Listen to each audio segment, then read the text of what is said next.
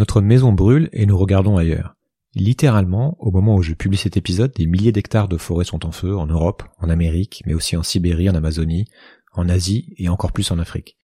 On a une nouvelle fois battu les records de chaleur et les conséquences sont dramatiques pour des millions de personnes et évidemment pour toute la biosphère. Et quand ce n'est pas la sécheresse, c'est la pluie qui dévaste les territoires. L'urgence écologique dont j'ai déjà beaucoup parlé dans Sismic est là, et bien là, on le sait, et on le sait depuis des décennies, et on le sait précisément notamment grâce au travail d'organismes comme le GIEC qui vient de publier la première partie de son sixième rapport, on le sait, et pourtant on ne fait pas ce qu'il faut. Pourquoi? La question est simple, mais la réponse est évidemment d'une grande complexité. Dans cet épisode, je vais voir du côté du fonctionnement de notre cerveau qui aurait apparemment une fâcheuse tendance à nous jouer des tours, à tordre notre perception du, réel, à biaiser la supposée rationalité de nos jugements et de nos actions. Et pour creuser le sujet, je reçois Thibaut Gressinger, docteur en neurosciences, chercheur indépendant et consultant en sciences cognitives appliquées à la transition écologique. D'après lui, les sciences cognitives sont un outil pour mieux nous connaître, comprendre notre rapport au réel et nous permettre d'établir des stratégies communes pour relever le défi écologique. Je suis Julien Devorex, Sismic est un podcast indépendant sur les grands enjeux de notre époque. Pour soutenir le podcast, parlez-en, laissez un commentaire sympa sur Apple Podcast, ou encore abonnez-vous pour rejoindre la communauté et échanger avec d'autres auditeurs. Toutes les infos sont sur sismic.fr et vous retrouverez aussi les notes détaillées de tous les épisodes. Bonne écoute. Je sais pas si vous êtes au courant, mais le monde il vous attend pas. Le monde il bouge. Et il bouge vite. Bienvenue sur Sismic. Rien de tout ça n'est réel. Qu'est-ce que le réel? Quelle est ta définition du réel? Chaque génération, sans doute, se croit vouée à refaire le monde. Notre savoir nous a fait devenir cyniques. Nous sommes inhumains à force d'intelligence. L'humanité est menacée dans ses fondamentaux. Tu dois trouver dans tes rêves l'avenir pour lequel tu as envie de te battre. Alors bonjour Thibaut Gressinger. Et bonjour à, à, à, celles et à ceux qui nous, qui nous écoutent. Alors nous allons parler aujourd'hui de, euh, de neurosciences, de la manière dont fonctionne notre cerveau, de notre rapport au réel, en essayant bah, notamment de mettre tout ça en perspective avec euh, avec les défis euh, de notre époque, donc nous, je parle beaucoup dans, sur le podcast avec différents invités, et de la perception aussi qu'on a de, de, ces défis, de, de ce qu'on peut faire du coup de, de, tout ça. Pour commencer, est-ce que tu peux te présenter brièvement? Bah bonjour, euh, Julien, merci de, de m'inviter. Donc euh, moi je, je suis en gros chercheur indépendant en sciences en sciences cognitives appliquées aux enjeux de, de transition écologique.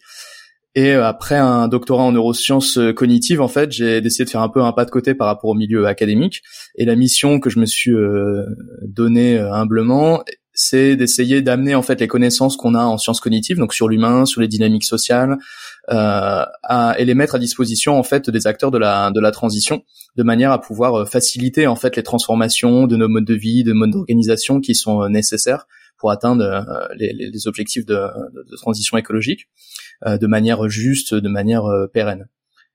Donc voilà, donc j'ai fondé un, un, collectif de jeunes chercheurs qui s'appelle le Act Lab, qui a pour but de faire exactement ça, d'essayer de, de, réfléchir, de tester, d'expérimenter des manières de mettre à disposition ces, ces, ces, connaissances auprès des acteurs de la transition. Donc on fait des projets de recherche-action, on accompagne euh, des acteurs de la transition, des collectivités, etc.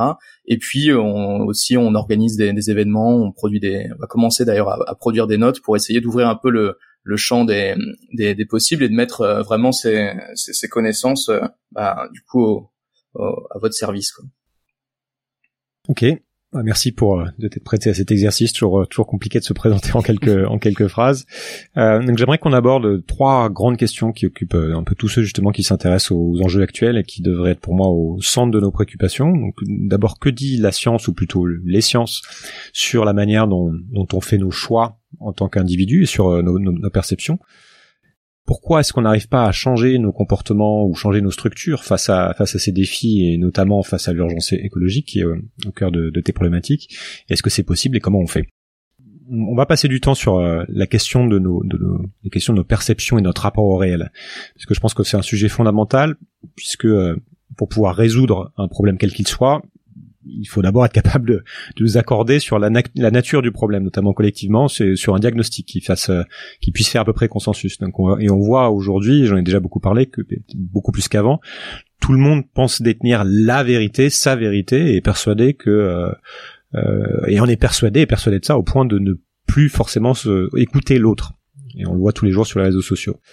Et, et, c'est à partir, c'est en partie dû justement à ces réseaux sociaux, à Internet, à la structure d'Internet, et on va en parler, qui nous enferme dans, dans des bulles. Et c'est aussi dû au fonctionnement normal de notre cerveau qui nous pousse à faire tout un tas de raccourcis. Ça aussi, évidemment, on va en parler. Est-ce que tu peux commencer par bien expliquer ça, par poser ce qui peut-être les bases un peu techniques, je sais pas technique, je sais pas si c'est le terme, mais qu'est-ce que dit euh, la science ou les sciences sur la manière dont nos opinions se construisent, dont on fait nos choix en tant qu'individu, et, plus largement sur notre perception du monde.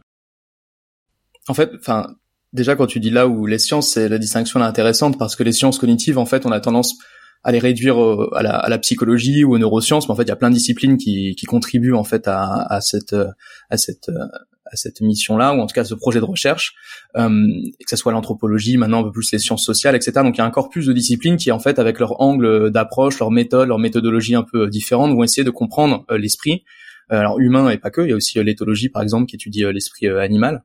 Euh, mais qui vont essayer de comprendre comment fonctionne l'esprit et comment est-ce que nos comportements sont produits et qu'est-ce qui fait qu'on agit de la de la sorte. Donc à partir de là, moi d'où je viens en sciences cognitives, on a on a un comment dire un ensemble de, présupposés. Euh, le premier étant que bah, l'esprit euh, va générer nos, nos, comportements, en tout cas l'esprit se loge, en tout cas est logé en grande partie dans notre cerveau, et c'est euh, ce qui se passe dans notre cerveau qui va générer nos, nos comportements. Et en fait, la manière dont on a d'aborder ces choses-là passe euh, beaucoup par cette idée euh, d'information, euh, avec cette idée de dire qu'en fait, notre cerveau, il va recevoir, en tout cas, il a accès au monde qui l'entoure, que ce soit au monde physique, à ce qui se passe dans, dans son environnement ou aux autres, ce qu'ils font, nos rapports sociaux, par le biais de ses sens et c'est par le biais de ces sens que l'information en fait arrive à notre à notre cerveau et notre cerveau va en fait faire tout un travail de reconstruction, euh, d'analyse de euh, du monde extérieur de manière à pouvoir se le représenter d'une manière la plus simple, la plus cohérente et la plus euh, comment dire instrumentale possible. Donc dans ce processus de reconstruction là, il y a forcément des raccourcis, des simplifications qui sont faites parce que on doit en fait résumer le monde euh, avec dans un petit euh, avec le petit organe dont on dispose, avec l'énergie euh, dont on dispose, qui vient principalement de ce que de ce qu'on mange. Donc c'est il y a, y a, c'est là où apparaît toute la magie en fait de notre de notre cognition, c'est d'être capable de faire énormément de choses avec avec finalement assez assez peu. Mhm. Et donc ça peut conduire à un ensemble de, de, de travers ou d'écueils que parfois on appelle biais cognitifs, mais la plupart du temps en fait ça se passe plutôt très très bien parce qu'on est capable d'être multitâche, on est capable de mettre en place un, certain nombre d'automatismes euh, de manière à pouvoir se concentrer sur d'autres choses. On est capable de euh, réévoquer un ensemble de souvenirs ou d'expériences qui nous permettent d'être un peu plus juste dans notre comportement euh, au temps d'après, etc. Mais parfois, en effet, ça peut nous conduire à certains à certains écueils qu'on va appeler des biais cognitifs. Euh, et ça peut nous conduire à tous ces à toutes ces difficultés qu'on peut avoir de, de, communiquer sur les réseaux sociaux ou de faire sens d'un monde qui est extrêmement euh, complexe. Donc quand on se place de ce point de vue-là, en fait, on se rend compte que à partir du moment où on est plongé dans un monde avec énormément d'informations euh, qui nous viennent, plus en plus d'informations qui nous viennent et qui sont parfois contradictoires pour nos cerveaux individuels, c'est assez difficile en fait d'arriver à faire sens de ce monde complexe, à le reconstruire et en saisir toutes les nuances, sachant qu'on a cette tendance bah, à vouloir les simplifier dans ce qu'on va appeler des représentations ou des modèles mentaux qui vont être des, des, des, copies en fait d'un phénomène extérieur qui vont permettre de, d'en faire sens. Donc euh, quand on est sur des phénomènes aussi complexes que le climat, une fois qu'on n'a pas, si on n'a pas intégré en fait toutes les tous les rouages, toute la mécanique qui vient avec par exemple l'effet de serre ou avec le, dérèglement euh, climatique, eh bien c'est difficile en fait de faire sens du fait que bah voilà en ce moment il pleut et pourtant il se peut que ça soit la canicule dans un mois selon les prédictions de, de Météo France et donc toutes ces informations qui peuvent apparaître contradictoires, il faut qu'on, enfin ça nécessite un ensemble de représentations pour y faire sens et pour pouvoir euh, l'interpréter. Donc une fois qu'on a dit ça, il y a, il y a, deux mouvements. Il y a le mouvement de un faire sens de l'information complexe qui nous arrive et notamment sur Internet et de deux, arriver à, à construire des représentations, des, des comment dire, des, des, compréhensions des mécanismes ou des lois de la nature ou des lois sociales qui nous euh, permettent de faire sens de cette complexité euh, d'information là. Mhm. Donc pour les réseaux sociaux tels que tu le mentionnais, il y a, il y a plusieurs problèmes qui se posent. Il y a le fait de comment est-ce que cette information qui nous arrive, elle est structurée, elle nous est présentée. Et comment se fait-il que, par exemple, toi et moi, on va peut-être pas voir la même information en, ligne, ce qui fait que si on reçoit des informations qui sont euh, différentes et on est enfermé dans des bulles informationnelles différentes, bah, de fait, nos cerveaux vont se faire des représentations qui sont différentes. Et puis en plus, toi et moi, il se peut aussi qu'on ait des a priori, qu'on ait des niveaux de connaissance, des niveaux de compréhension qui soient différents, qui fait que même si on était confronté à la même information, eh bien on pourrait l'interpréter de manière euh, différente, de, de, manière euh, distincte. Donc là, il y a, il y a ces deux choses qui vont qui vont agir et Et autour de ça, il y a, il y a bien sûr un, un, environnement informationnel qui sont les réseaux sociaux, qui nous, qui, qui structure cette information de manière extrêmement, euh, euh, comment dire, particulière et qui la font de manière, enfin en fonction de comment est-ce qu'on on agit également. Donc c'est ça un peu la difficulté, c'est que plus tu vas cliquer sur un type d'information, plus on va te présenter ce type d'information. Donc en fait, il y a, un, y a un jeu de boucle, euh, de rétroaction qui se fait entre ta manière d'interagir avec l'information et l'information qui t'est présentée. Et ça c'est un peu particulier parce que dans le monde réel, ça arrive assez peu souvent en fait. Le monde il est assez figé, toi tu navigues dans ce monde et c'est pas parce que tu regardes plus une pancarte qu'une autre qu'on va te représenter la même pancarte au bout de la rue. En général, l'information est, plutôt plutôt stable et, éparse sur des réseaux sociaux ou en tout cas sur internet, c'est pas c'est pas le cas. Donc c'est un monde qui est très très particulier qui fait que notre cerveau il a il, forcément il peut avoir des difficultés en fait à faire sens de, de ce monde-là et en plus ce monde est structuré pour nous induire dans certains comportements dans certaines réflexions. Donc ça rend le truc encore plus complexe. Ok, pas mal d'informations pour commencer. C'était une question. Je voudrais, je voudrais, je voudrais, non mais c'est très bien. Tu balayes euh, plein, plein de, plein, plein de notions différentes et je voudrais qu'on s'attarde un petit peu dessus avant d'aller sur la problématique euh, des enjeux et de l'écologie pour, pour voir ce qu'on va en parler aussi de, de voir qu'est-ce qu'on fait par rapport à tout ça et quels sont les outils qui peuvent nous aider à avancer là-dessus. Quelque chose qui me frappe, c'est que, et à mesure aussi que je discute avec des gens, que je me renseigne et que je, je navigue sur Internet et que, enfin voilà, et que des, différents types de personnalités, c'est que on, c'est le fait qu'en fait on se pense tous parfaitement rationnels et on se croit tous, chacun, à peu près maître de euh, non seulement de nos choix, mais aussi de, de, de nos opinions, de, de, de nos, même de nos émotions parfois, nos décisions, etc., maître de nos vies. Et Or, d'après ce que j'ai pu lire et d'après ce que je commence à percevoir, c'est plutôt faux. En fait, d'une part parce que euh, notre cerveau nous joue des tours, on pourrait dire. Enfin, tu, l'as, tu l'as exposé un petit peu. Il y a, il y a des, il y a des simplifications quelque part qui sont faites, qui sont bien pratiques, qui vont faire que, qui sont là pour une raison hein, aussi. On pourra peut-être en parler d'où ça vient, pourquoi notre cerveau est structuré de cette manière, et qui fait que, euh, euh et aussi parce que euh, bah, finalement nous avons un environnement extérieur qui va nous induire vers tel ou tel euh, information, à, penser toute telle chose, et tu as parlé de, de, ces réseaux sociaux qui accentuent ce phénomène, qui fait que euh, les algorithmes fonctionnent pour nous servir sur, c'est quoi, c'est fonctionne sur un biais de confirmation, peut-être qu'on pourra parler, mais qui fait qu'on va avoir toujours plus de choses qui correspondent à ce qu'on pensait déjà, et donc nous conforter dans notre vision du réel. Mais j'en suis venu à cette, à cette conclusion que, euh, en fait, on ne fait toujours que regarder le monde au travers de nos propres lunettes et que euh, on ne regarde jamais le monde tel qu'il est vraiment. D'une part parce que le monde est beaucoup trop complexe pour qu'on puisse euh, le percevoir, et puis euh, et puis d'autre part parce qu'on est toujours, on a toujours un angle, on a toujours des biais, que ce soit ce qu'on est, notre culture, notre langue, et puis les choses qu'on a pu voir et par lesquelles on a été influencé, et puis aussi tout simplement parce qu'on ne, ne regarde qu'un seul aspect des choses. Est-ce que tu peux développer un petit peu ça, m'expliquer euh, comment fonctionnent ces biais cognitifs, quels sont-ils, et développer sur cette idée que, euh, que finalement on ne fait que regarder toujours une partie du réel? Euh, Ouais, c'est ce que j'expliquais un petit peu à l'instant, c'est-à-dire que à partir du moment où on doit faire sens de, de l'information qui nous qui nous vient et qu'on doit la reconstruire et la représenter, de fait, on a on a une vision parcellaire en fait de ce qui de ce qui se ce qui se joue autour de autour de nous, euh, d'une part, et puis euh, on pour arriver à faire sens de, de ce qui nous entoure, on va notre cerveau il a un, comment dire pas forcément des algorithmes mais des des, des, des raccourcis ou des, des, manières de processer cette information euh, de manière assez spécifique qui parfois bah du coup peuvent nous induire euh, en erreur. Donc euh, par exemple, on est assez assez assez sensible à, à, la récurrence ou au pattern et si quelque chose vient une fois, deux fois, puis trois fois, on va être capable en tant qu'humain d'arriver à avoir une, un motif en fait et d'arriver à extraire des motifs d'un environnement qui est extrêmement bruité, c'est une propriété de notre cerveau qui fait que en fait, bah, ça permet d'extraire des règles et d'arriver à en déduire des choses un peu plus larges que ce qui nous arrive de manière un peu stochastique. Mais ce faisant, ça peut nous induire euh, parfois euh, en erreur parce que si euh, je perds mon portefeuille, je sais pas si les gens ont encore des portefeuilles, mais si je perds mon portefeuille la semaine, perdais la semaine dernière et que là ça m'arrive encore cette semaine, eh bien j'aurai une tendance à lier ces deux événements ensemble et à avoir une règle ou un motif qui est peut-être en fait simplement dû au hasard. Et donc notre cerveau, il a du mal à composer avec ces notions de, hasard et d'incertitude parce qu'il va essayer en permanence d'extraire du sens et d'arriver à, trouver de la répétition, des motifs, etc.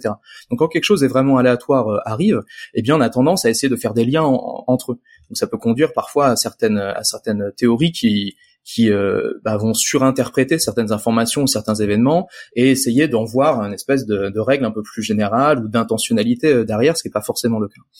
Et donc cette deuxième notion, par exemple, d'intentionnalité, pour faire le lien avec avec moi-même, euh, le y a, on a aussi tendance dans ces événements-là à essayer de, de comprendre quels sont les jeux de cause et, effet qui sont derrière. Et donc à partir du moment où quelque chose nous arrive, on va essayer de comprendre d'où est-ce que ça nous vient pour arriver à agir sur cet événement sous-jacent qui va aller générer en fait cet événement-là. Et donc ça c'est plutôt utile parce que ça nous permet d'essayer de comprendre bah qu'est-ce qui, euh, je sais pas, est-ce que si je fume beaucoup et que je commence à avoir mal à la gorge, de faire un lien entre cause et effet, ça me permet de dire ok bah si la cause c'est euh, la cigarette, peut-être que je diminue ma consommation de cigarette, j'aurai peut-être moins mal à la, à la gorge. Donc de comprendre ces liens-là ça nous permet d'agir dessus et de faire sens de, de, de, ce monde qui nous entoure. Mais pareil, ces causes à effet, ça peut nous induire euh, en erreur et on peut se dire, bah euh, si euh, à chaque fois que je sais pas, j'ai pas forcément d'exemple tout de suite, mais c'est ça qu'on appelle les biais cognitifs ou c'est ouais, en fait, ça, autre chose? ça peut être, ça peut être des, ah, ça devient un biais cognitif à partir du moment où le fonctionnement de nos cerveaux nous sort d'une forme d'optimalité ou de rationalité. T'emploies le mot, on peut un peu développer dessus, mais ce qu'on va appeler quelque chose qu'on va considérer un comportement comme rationnel, c'est qu'on va euh, appliquer dessus un présupposé qu'il répond à une forme d'optimalité. Donc si euh, je considère que pour toi c'est plus rationnel, par exemple, euh, bah, de pas te pourrir la santé avec la cigarette, pour prendre le, même exemple, eh bien j'ai considéré que ton comportement de fumeur est irrationnel de ce point de vue-là. Et donc je, je considère que le comportement optimal c'est ça. En revanche, je peux aussi considérer qu'en fait, euh, fumer, c'est une manière de te détendre, de diminuer ton stress, ou alors de fumer, c'est une manière, euh, eh bien, de créer de la sociabilité avec euh, les personnes qui t'entourent. Et le fait que quand tu es au restaurant, il commence à rouvrir, eh bien, d'aller fumer une cigarette dehors, ça permet de rencontrer de nouvelles personnes et c'est un lien, un, lien social. De ce point de vue-là, de fumer, ça peut être considéré comme étant rationnel de ce point de vue-là, parce que je considère que ce que tu vas chercher toi à optimiser, c'est euh, bah, ton, ton, ton, bien-être ou ta sociabilité. Et donc c'est un peu le problème qui se pose avec les, les, les biais cognitifs, c'est qu'à chaque fois, on va considérer comme étant un comportement biaisé, un comportement qui va dévier de ce qu'on attendait à ce que tu fasses dans un certain cas. Donc on a publié une tribune là-dessus avec euh, mon collègue Albert euh, pour le citer, parce que tu, tu, disais le cerveau nous joue des tours, c'est le titre de son de son bouquin où il développe un peu ces ces, sujets-là. On avait publié une tribune au moment du premier confinement pour essayer de mettre en garde sur cette interprétation à la lumière des biais cognitifs, en disant bah regardez, les gens sortent malgré les malgré les euh, les, mesures sanitaires, euh, ils n'écoutent pas euh, ce que le gouvernement leur dit, etc. Ils sont biaisés, c'est des biais cognitifs qui les conduisent à ces comportements irrationnels ou sous-optimaux. Euh, mais en fait, c'est à ce moment-là, les gens faisaient avec l'information dont ils disposaient, qui était une information qui était plutôt ambiguë, plutôt incertaine, et donc en fonction de comment on se plaçait, on pouvait considérer un comportement comme étant tout à fait irrationnel ou tout à fait rationnel. Et on prenait l'exemple dans notre tribune de par exemple des soignants, parce qu'à cette époque il y avait des grandes manifestations euh, des, soignants qui précédaient le premier confinement, euh, donc beaucoup de corps sociaux euh, s'étaient étaient descendus dans la rue et manifesté euh, leur colère vis-à-vis des, mesures. Eh bien au moment du premier confinement, ils ont cessé, ils ont mis de côté leur, leur, leur, leur manifestation ou leur colère, ils ont accepté le fait de rester chez eux, d'être confinés. Ce qui on peut totalement interpréter comme une chose d'extrêmement rationnelle, c'est-à-dire qu'ils ont considéré euh, ils peuvent avoir considéré que bah là, en effet, c'était plus dangereux de sortir et de mettre en danger un certain nombre de personnes qu'ils essayaient par leur manifestation euh, de, protéger. Donc, ils ont mis de côté leur manifestation pour aller euh, se confiner ponctuellement. Ça, c'est extrêmement rationnel. Donc, en fait, c'est ça le problème des biais cognitifs ou la rationalité, c'est que ça devient un peu un jeu de d'aller chercher des biais cognitifs en fonction de ce qu'on s'attend à ce que les gens font. Donc moi, je, enfin, ce que on essaie de, de, de, se passer un peu de ces termes-là, et plutôt de le voir comme étant des propriétés cognitives qui parfois, en effet, peuvent nous conduire à adopter certains comportements qu'on peut considérer comme étant des comportements euh, irrationnels ou sous-optimaux.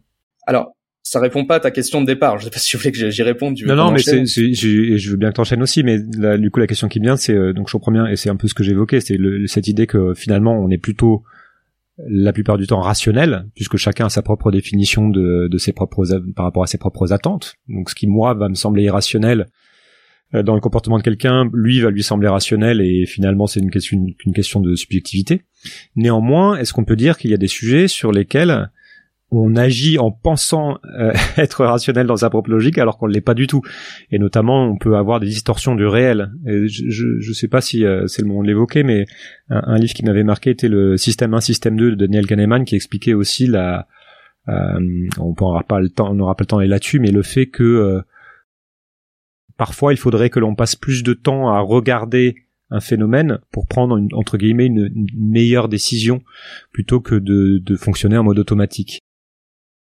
Donc quels, quels sont les cas flagrants de ton expérience où on se trompe entre guillemets dans notre perception des choses? Et après on pourra Euh, reboucler avec la, la problématique écologique. euh. Non, non, bien sûr, parce que dans ce que tu dis, je, je, je- tel que je le reçois, bon là déjà tu en es encore au cœur du sujet. Il y a, il y a, il y a trois, il y a trois éléments. Il y a le premier qui est que on a du mal en tant que, en tant qu'humain à porter sur soi un regard euh, objectif, où on a du mal à comprendre euh, ce qui va générer nos comportements, comment notre cognition euh, fonctionne. Donc ça, c'est une difficulté qui est, qui, est le problème qu'on rencontre depuis le début de la, la psychologie, c'est que quand on demande à chacun en fait ce qui motive son comportement ou pourquoi il agit de la sorte, eh bien, on, chacun va, va produire un ensemble de, de raisons qui sont pas forcément les raisons, euh, disons, causales de ce qui, de ce qui a produit le, le- le comportement. Et une raison à ça, c'est qu'en fait, on est assez mauvais à introspecter. C'est-à-dire qu'on a un principe qu'on appelle la métacognition, c'est-à-dire qu'on est capable de d'avoir une représentation de nos propres états mentaux. Euh, je sais que je ne sais pas. Euh, ou euh, je sais que je l'ai su mais ça va me revenir Euh, le, le- le mot sur le bout de la langue typiquement c'est ce genre d'exemple c'est-à-dire que on, on sait pas exactement ce qu'on sait pas euh, euh, on sait oui, on sait pas exactement ce qu'on sait pas mais on sait qu'on l'a su à un moment donc ça, c'est, on a une représentation de nos propres états mentaux, ce qui nous permet de nous ajuster, d'arbitrer et d'arriver à affiner un peu notre nos propres comportements. On a des boucles de rétroaction, on peut faire preuve de, de, de contrôle cognitif, etc.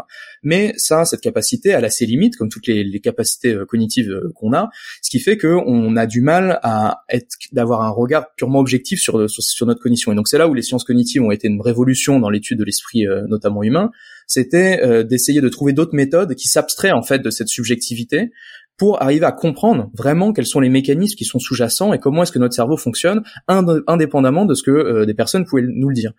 Euh, donc on- on- il y, il y a plusieurs manières de faire ça. L'IRM c'est une, une manière de le faire, mais simplement d'essayer de, de, de faire faire des choix à des, à des personnes et d'essayer de regarder leur temps de réaction, les choix qu'ils font, etc. Des choses qui sont qui peuvent être parfois euh, inconscientes et d'essayer de comprendre qu'est-ce qui a généré ces choix-là, ça permet de comprendre les, les algorithmes cognitifs, si tu veux, qui, qui, a, qui a derrière. Donc ça, c'est un premier point, c'est que on est assez mauvais, enfin en tout cas, on n'est pas extrêmement bon à estimer en fait ce qui euh, conduit en permanence nos comportements, etc. Et on va produire dessus des explications qui sont des explications euh, qui vont nous paraître les plus cohérentes. Et donc c'est le processus qu'on va appeler de rationalisation, c'est-à-dire qu'après coup, on va avoir tendance à rationaliser un certain Mm. comportement en fonction de ce qui nous paraît l'explication la plus logique de pourquoi on a agi de, de, de cette On ne manière. peut pas accepter l'idée qu'on n'agit pas logiquement. En fait, c'est pas qu'on peut pas se refaire l'histoire derrière en disant Voilà. mais oui c'est logique. J'ai fait ça parce que parce que parce que. Juste pour, pour, pour préciser un petit peu mon, mon propos là-dessus, pour revenir à cette idée qu'on on, on fonctionne à partir de représentations de, du monde, on fonctionne aussi à partir de représentations de, de nous-mêmes. Et donc, de le, de le fait d'essayer de faire sens de ce qui a pu générer nos comportements, lorsqu'ils sont problématiques ou au contraire lorsqu'ils sont très bons, ça nous permet d'avoir une représentation de nous-mêmes un peu plus fine. Et plus on se connaît, plus on va pouvoir savoir comment agir, se retenir, appuyer plus sur le sur la pédale, etc. euh, dans d'autres euh, situations. Et donc ça, ça a une fonction en fait quelque part. On peut le voir comme ça. Ça a une fonction d'arriver à produire un, un, un flot d'explications sur ce qui a généré nos comportements parce que ça nous permet de mieux nous, nous connaître. Mais là, on tombe dans le dans le, le travers de la représentation, c'est que eh, on doit on doit faire sens de ça. Et donc, en sachant qu'on doit faire sens, eh bien, on doit choisir l'hypothèse la plus cohérente, euh, celle qui nous paraît euh, la plus euh, logique dans notre propre référentiel avec les, explications dont on, dispose. Donc, c'est pour ça que parfois on se retrouve à avoir des explications assez tordues de ce qui a pu générer des comportements. C'est peut-être faux, mais c'est une hypothèse. Et cette hypothèse-là, on peut peut-être s'appuyer dessus pour la raffiner petit à petit. Donc ça, c'est un premier un premier point sur la difficulté qu'on a en fait d'arriver à comprendre ce qui ce qui façonne nos comportements. Et, c'est aussi valable sur le comportement des autres, c'est-à-dire qu'on a du mal à comprendre ce qui va générer le comportement d'un tel ou une telle, ce qui fait que bah parfois on, fait preuve souvent de stéréotypes, euh, de ce qu'on va appeler plus largement une psychologie euh, naïve, c'est-à-dire qu'on va poser un, un cadre de compréhension du comportement des autres qui est assez simpliste mais plutôt cohérent, qui euh, élague une partie de la complexité, de la nuance du comportement des autres, euh, ce qui fait qu'on peut rentrer dans une forme de simplisme vis-à-vis des autres euh, également. Euh, donc ça, c'était le premier point dans ce que tu évoquais. J'ai oublié les autres, euh, les autres J'avais points. évoqué le système 1, système 2. euh, Et voilà, c'est ça. Donc dans le système 1, système 2 de, de Kahneman, donc ça c'est un, un modèle euh, qu'on qu'on appelle du dual processing pour ceux que ça intéresse, avec une vision un peu duale de, du raisonnement. Il y a un raisonnement qui est plutôt automatique, donc on a un système qui va euh, nous donner un, un- produire un ensemble de euh, comment dire de, de réponses qui vont être euh, qui vont nous arriver assez rapidement, qui vont reposer sur euh, des petites règles assez simples qu'on appelle heuristiques qu'on a pu euh, qu'on a pu façonner à travers le à travers notre notre expérience, qui fait que très rapidement, si on doit produire une réponse euh, immédiate, eh bien notre cerveau va être capable de produire une réponse euh, immédiate. Parfois, ce qui va générer ces réponses sont des processus inconscients, parfois non. Et puis, si on nous met, on nous met dans une situation où on a plus de temps pour y réfléchir, on a, on a plus de, plus euh, d'éléments, etc., eh bien on va pouvoir produire une réponse qui est différente, et cette réponse, ça peut s'avérer plus correcte que la première qu'on a donnée. Mmh. Donc, euh, mmh. ce qui conduisait euh, Kahneman et d'autres scientifiques à se dire que si on, notre cerveau, il a un mode un peu automatique, on produit très rapidement un ensemble de réponses ou de comportements, et puis un mode un peu plus réflexif, qui est beaucoup plus dans le contrôle, qui peut aller même inhiber la réponse première pour nous conduire à une réponse un peu plus, un peu plus juste. Et donc, il y a un ensemble d'exemples un peu prototypiques comme ça, donc qui sont cités dans le bouquin de, de Kahneman. Mais ça, c'est une vision qui est assez euh, simple, c'est-à-dire qu'on aurait euh, deux, deux cerveaux, un cerveau automatique, un cerveau un peu plus réflexif. Dans la réalité, il y a un très bon article que je pourrais t'envoyer, que tu pourras transmettre, qui, qui remet un peu, un peu ça à plat mmh. en se disant qu'il n'y a pas vraiment d'opposition entre ces deux systèmes, ça dépend vraiment des mécanismes cognitifs euh, et ça dépend des conditions dans lesquelles on est plongé. Bref, c'est beaucoup plus complexe que ça, comme, comme, comme d'habitude. Et si j'insiste là-dessus, c'est qu'on a tendance aussi, quand on essaie de s'intéresser au cerveau ou à la cognition, à reposer, à, comment dire, avoir une représentation un peu un peu simple. Donc à chaque fois qu'on apprend un peu sur le cerveau, on se dit ok c'est bon j'ai compris comment ça fonctionne. Et puis on lit un autre bouquin, j'ai compris, j'ai compris. Et on a toujours cette tendance à simplifier, à se dire ok c'est une histoire de neurotransmetteur, oui c'est une question d'une zone cérébrale, oui c'est une question de, de, deux systèmes en fait qui jouent dans notre dans notre cerveau, etc.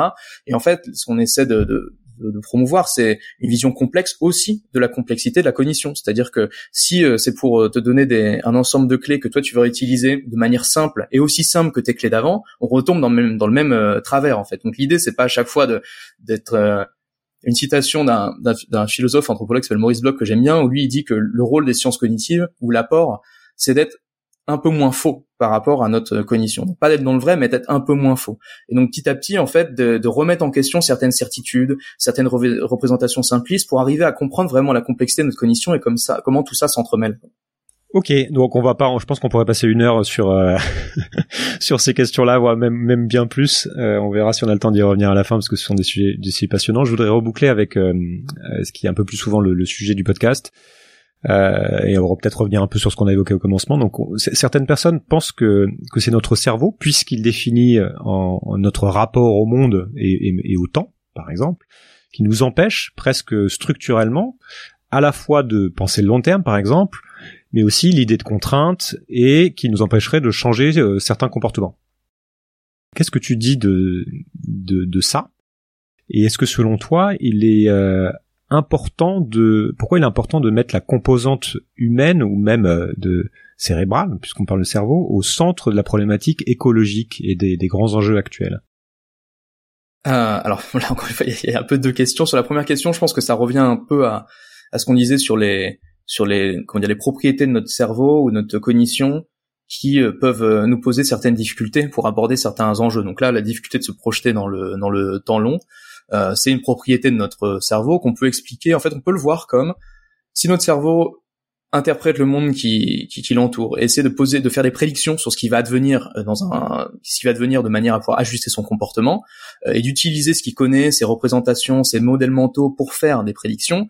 Eh bien, plus on se projette dans le temps, plus comment dire, l'arbre des possibles explose. Et donc plus c'est difficile pour notre cerveau euh, de pouvoir prédire. Alors à demain, je peux peu près prédire où je serai, ce que je ferai.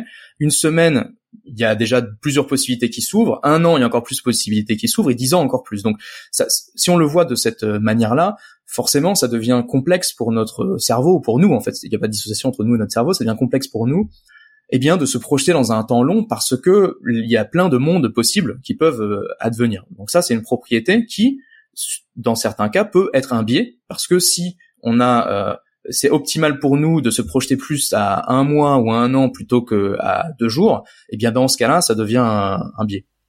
Surtout quand le quand le temps s'accélère entre guillemets et que le, euh, le court terme devient de plus en plus euh, rempli, occupe de plus en plus de temps de cerveau. J'imagine. Alors le temps s'accélère et puis en plus la, les lignes bougent. C'est-à-dire que ce qui nous permettait de faire sens du monde il y a 40 ans euh, n'est pas forcément applicable tel quel. En tout cas, est peut-être un peu moins applicable tel quel maintenant et le sera encore un peu moins après. Donc quand on va essayer de, de faire sens de ce qui de, de, ces événements et de, de, du monde, on se repose sur euh, bah, ce qu'on a compris de son fonctionnement avant. Et donc plus ça, ça change, plus ce qu'on comprenait avant euh, ne s'applique pas forcément. Et donc c'est là où il y a, il y a une potentielle difficulté. Et c'est là aussi où ça devient difficile pour des personnes qui ont essayé de comprendre le monde de manière plutôt, euh, plutôt avec pas mal de succès en fait, le monde d'une certaine manière, donc une, ils se sont dit voilà le monde fonctionne comme ça et voilà la manière dont on devrait procéder pour je sais pas augmenter le, progrès humain réduire les inégalités etc euh, et quand on les plonge dans un monde qui est en pleine mutation euh, eh bien c'est difficile aussi pour eux de s'abstraire en fait de ces représentations qu'ils avaient avant et de dire ah, ok en fait ce que j'avais compris avant et qui fonctionnait maintenant ne s'applique plus ne fonctionne plus vraiment. Donc ça c'est vraiment une difficulté euh, majeure. Et, euh, et c'est là peut-être où les, plus les plus jeunes d'entre nous on, se repose moins sur ces sur ces préconçus ou ont moins de de représentations figées. C'est peut-être plus facile pour eux en fait d'aller imaginer d'autres d'autres possibles. Mais bon on s'égare on s'égare peut-être ici. Non, je voulais juste euh, avant parce que là effectivement il y avait deux questions. Euh, je voulais juste reformuler à mesure à mesure que enfin en même temps que je t'écoute, il y a des, des, informations qui me viennent. évidemment, sur cette idée en fait que on serait quelque part condamné à ne pas pouvoir appréhender la, la, la cause écologique du fait que notre cerveau est structuré d'une telle manière. Et euh, je m'explique en fait. Il y a pas mal de personnes qui vont nous dire que si on est arrivé à ce niveau de, progrès civilisationnel, donc avec les conséquences qu'on connaît, c'est parce que notre cerveau, par exemple, a cette capacité à, euh, faire en sorte qu'on on va se raconter des histoires qu'on va s'inventer des mondes, qu'on va du coup avoir apporté un, regard sur le, réel qui est un peu déconnecté de certains types de contraintes. Et donc on a entendu, euh, on a beaucoup entendu, notamment à ceux qui réfléchissent à la problématique écologique, le fait qu'il fallait changer notre regard, notre rapport au monde, notre rapport à la nature. Est-ce que notre cerveau peut faire ça? Ou est-ce que il est, quelque part on est condamné à avoir cette espèce de, euh, de virtualité, de distanciation par rapport au monde qui fait que euh, on, se croit un peu hors sol? Alors euh, oui, je pense que notre cerveau peut faire ça. Et ça me permet d'aborder un point qu'on a bizarrement pas évoqué, enfin que j'ai pas évoqué jusqu'alors parce que quand on parlait des réseaux sociaux, il y a la notion de social en fait là-dedans qui est absolument primordiale. Quand tu parles de récits en fait, ce qu'il y a derrière euh, ou d'histoire, c'est cette notion de représentation partagée entre des individus. Et donc la dimension sociale, en fait, euh, j'insiste un peu là-dessus parce qu'on a très vite tendance à réduire le cerveau à des individus. Notre cerveau, il est extrêmement social. Euh, et une grande partie de ce qui est des dépressions euh, évolutives qui ont façonné notre notre notre cognition, donc euh, à travers les, les, millénaires ou les dizaines, plusieurs dizaines de milliers d'années qui, qui ont petit à petit en fait changé la conformation de notre, notre, notre, cerveau, etc. Eh bien, une pression, c'est la pression sociale et euh, l'impératif du, du groupe et de la survie qui est permise par le, par le groupe. Donc on a tendance à penser le cerveau comme étant quelque chose de très individualiste. Ça revient un peu sur ta question de comment on peut utiliser ces, ces sciences du comportement euh, pour les, questions de transition. Moi, je suis persuadé que de parler de cerveau, c'est pas se réduire ces enjeux-là aux, enjeux individuels, et on peut totalement éviter en grande partie l'écueil de la surresponsabilisation en utilisant les sciences cognitives. Et pour cette raison-là, en fait, c'est que la dimension sociale, elle est absolument, absolument euh, clé. Et on parlait tout à l'heure de représentation. Il y a des représentations qui sont partagées. Donc, c'est-à-dire que euh, toi et moi, euh, on peut communiquer ou dialoguer de manière à faire passer une représentation, donc une compréhension d'un phénomène, d'un cerveau à un autre, puis d'un cerveau à un autre, etc., jusqu'à créer des représentations qui finalement euh, sont normées, c'est-à-dire que ces représentations qui sont quelque part figées, qui sont partagées par un ensemble de groupes d'individus et qui peuvent faire office, par exemple, de normes sociales. Par exemple, le fait de mettre, euh, je sais pas, une cravate ou des talons une jupe pour aller au boulot, euh, ça, c'est une représentation euh, qui est acceptée du professionnalisme, du sérieux, etc., etc. Il y a énormément de choses qui sont liées à ça, et c'est une représentation auquel on n'est pas arrivé individuellement à la même conclusion de dire ah oui, en effet, la cravate c'est la meilleure manière de représenter qu'on est qu'on est pro.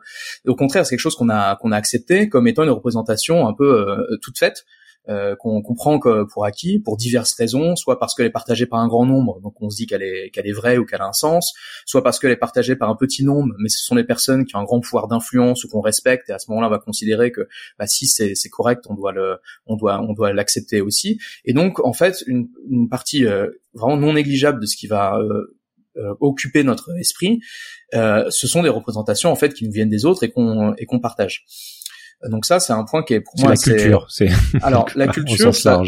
la culture, c'est pas uniquement ces représentations. Il y a aussi des rituels. Par exemple, le fait de, de partager des euh, donc des, des, rituels, ça peut être des, des pratiques ou des, un ensemble de, de, de, gestuels qui sont communes.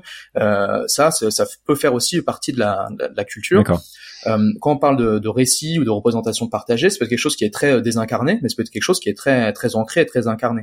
Et quand on pense par exemple au camp de religion monothéiste, il y a des rituels qui sont extrêmement incarnés, c'est-à-dire qu'il y a, il y a vraiment des choses, c'est, de la gestuelle, etc. Et c'est partie intégrante en fait de, de ce qu'on va appeler la, la culture. Euh, ce qui permet aussi de, quand on parlait tout à l'heure d'avoir un regard sur nous, quand on parle de il faut changer de récit, etc. Euh, ça doit passer aussi par quelque chose qui est incarné, par des actions, par des manières de faire, et c'est pas uniquement quelque chose qui euh, qu'on accepterait ou qu'on n'accepterait pas.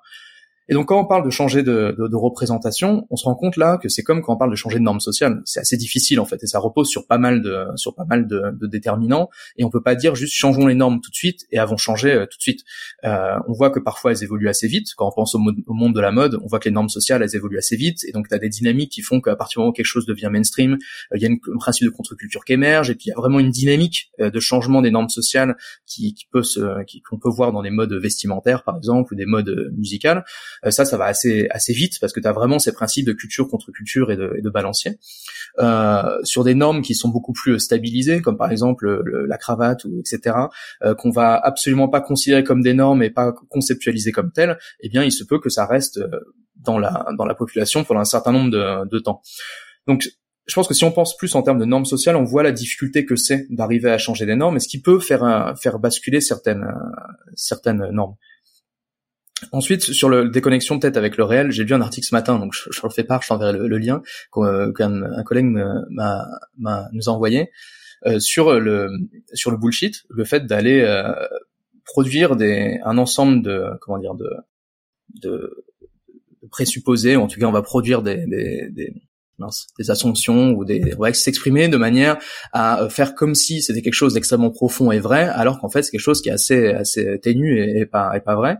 Et en fait il s'est dans cette étude à comment est-ce que le bullshit peut être considéré comme un signal qui soit un signal en fait de confiance ou de marque d'une forme d'intelligence sociale et que quelque part ceux qui sont capables de bien bullshiter et donc de bien faire semblant qu'ils connaissent qu'ils se connaissent dans un sujet eh bien vont être vus par d'autres comme étant euh, quelque chose d'assez euh, d'une marque d'une grande intelligence sociale euh, etc. Donc on voit dans ce cas-là le fait que la capacité que l'on a à produire des arguments, à raisonner, etc. Euh, c'est pas une, ça repose pas uniquement sur une envie d'atteindre la vérité, c'est aussi des signaux qu'on va envoyer aux autres. Et en fait, beaucoup de nos actions, beaucoup de nos de nos de nos raisonnements sont des signaux qu'on envoie aux autres de manière à leur envoyer un signal de confiance, un signal euh, d'intelligence, etc., etc. Et donc, quand on reprend l'exemple des réseaux sociaux sous, ce, sous cet angle-là, qui est un angle un peu différent, on se rend compte que bah en fait une grande partie de ce qu'on va partager, de ce qu'on va liker, etc. Ce sont des signaux qu'on envoie, qu'on va envoyer aux autres, et euh, c'est déconnecté quelque part de ce qu'on peut croire nous-mêmes. C'est-à-dire qu'on peut se mettre à liker quelque chose ou à partager quelque chose juste pour envoyer un signal de regarder, euh, je partage les mêmes les mêmes codes que vous, et ce qui est peut-être euh, déconnecté de la manière dont on dont on pense réellement. Et donc il y a une théorie en sciences cognitives qui s'appelle la théorie théorie argumentative du raisonnement d'Hugo Mercier et Dan Sperber qui est paru il y a quelques années, où eux, ils disent, en fait, raisonner, euh, c'est pas uniquement atteindre, de vouloir atteindre la vérité ou être dans le vrai. Raisonner, c'est, c'est un jeu, en fait, d'essayer de convaincre, de se convaincre les uns les autres qu'on a raison, et donc quelque part, en fait, si on fait reposer nos sociétés uniquement sur ces jeux-là, il se peut qu'on atteigne, des cas où en fait on n'est plus du tout euh, connecté à une forme de, réel, simplement dans un cas où on, essaie de satisfaire en fait les attentes des uns des autres et euh, d'arriver à augmenter notre notre statut social. Et là, on peut arriver à cette forme de déconnexion que tu disais tout à l'heure, où finalement les représentations qu'on a, euh, ce qui va faire norme ou consensus, est déconnecté en fait d'une forme de vérité ou d'une forme de réel. Donc ça se voit dans ce qu'on va appeler un peu grossièrement le complotisme. Enfin grossièrement, il y a, des définitions, académiques du complotisme, ce qu'on va appeler le complotisme, où il y a une déconnexion par rapport au réel? Et finalement, c'est pas grave parce que le réel ne compte pas tant que il y a euh, des croyances qui sont partagées. Euh, c'est des effets de groupe en fait qui qui qui, qui, qui émergent et qui sont assez impressionnants. Hein. Si on regarde les, les, ceux qui étudient la la Terre plate, par exemple, c'est incroyable. Les critiques émergentes, euh, les critiques émergentes autour de, de, de la science, oui, j'en vois passer beaucoup. Je voudrais reboucler avec euh, la problématique écologique et, et, passer peut-être beaucoup plus de temps là-dessus maintenant, puisque donc on a on a cette idée là que tu as développée qui est que euh, on croit être rationnel mais on l'est pas. Enfin chacun sa propre rationalité. Aussi que nous sommes euh, énormément influencés par par le fait que nous sommes des êtres sociaux et que donc il y a toute une, construction de notre perception la, notre perception de la réalité est influencée par la perception des autres etc et ça a été accentué aussi par les réseaux sociaux Aujourd'hui, on est la problématique écologique. On peut aussi, on peut la résumer, enfin, en tout cas, notre inaction, on peut la résumer. Au, elle est due en partie au fait que on a du mal à percevoir la réalité de ce qui est en train de se passer, d'une part. Donc il y a encore beaucoup de débats sur, euh, par exemple, le, le, changement climatique, sur autour du fait que oui, on peut avoir une croissance éternelle euh, et, et, en même temps euh, adresser le problème climatique, alors que d'autres vont dire mais non, vous n'y pensez pas, il y a des limites physiques, etc. Vous êtes hors sol. Enfin, il y a plein de débats autour de cette perception. Et puis même quand on arrive à se mettre d'accord sur le diagnostic et à se dire ok il faut arriver à faire ça ça ça, il y a la problématique de la mise en mouvement. Donc je voudrais qu'on passe du temps sur ces, ces, deux aspects qui pour moi sont essentiels, la question du diagnostic et la question du passage à l'action. Et euh, que tu me dises toi comment tu vois les choses et déjà comment tu remets la, la composante humaine et comportementale au centre de cette problématique écologique? Comment tu abordes la question en fait euh, par rapport à ce que je viens d'évoquer? Alors, parce que quand tu penses, c'est alors je, c'est, une question mal posée, mais tu vois ce que je veux dire, c'est-à-dire qu'on a vraiment cette, j'ai essayé de résumer en, en, même temps ce que tu viens de dire, mais on a, on, a une situation qui est physique, qui est connue, qui exige de nous que l'on aperçoive mieux et qu'on change de comportement, et pourtant on a l'impression que on n'arrive pas à le faire. Comment tu poses le problème? Euh, alors sur la sur la question des, de comprendre le problème, c'est pas vraiment physique en fait. C'est-à-dire que quand le dérèglement climatique, on peut y voir des signes dans notre environnement physique.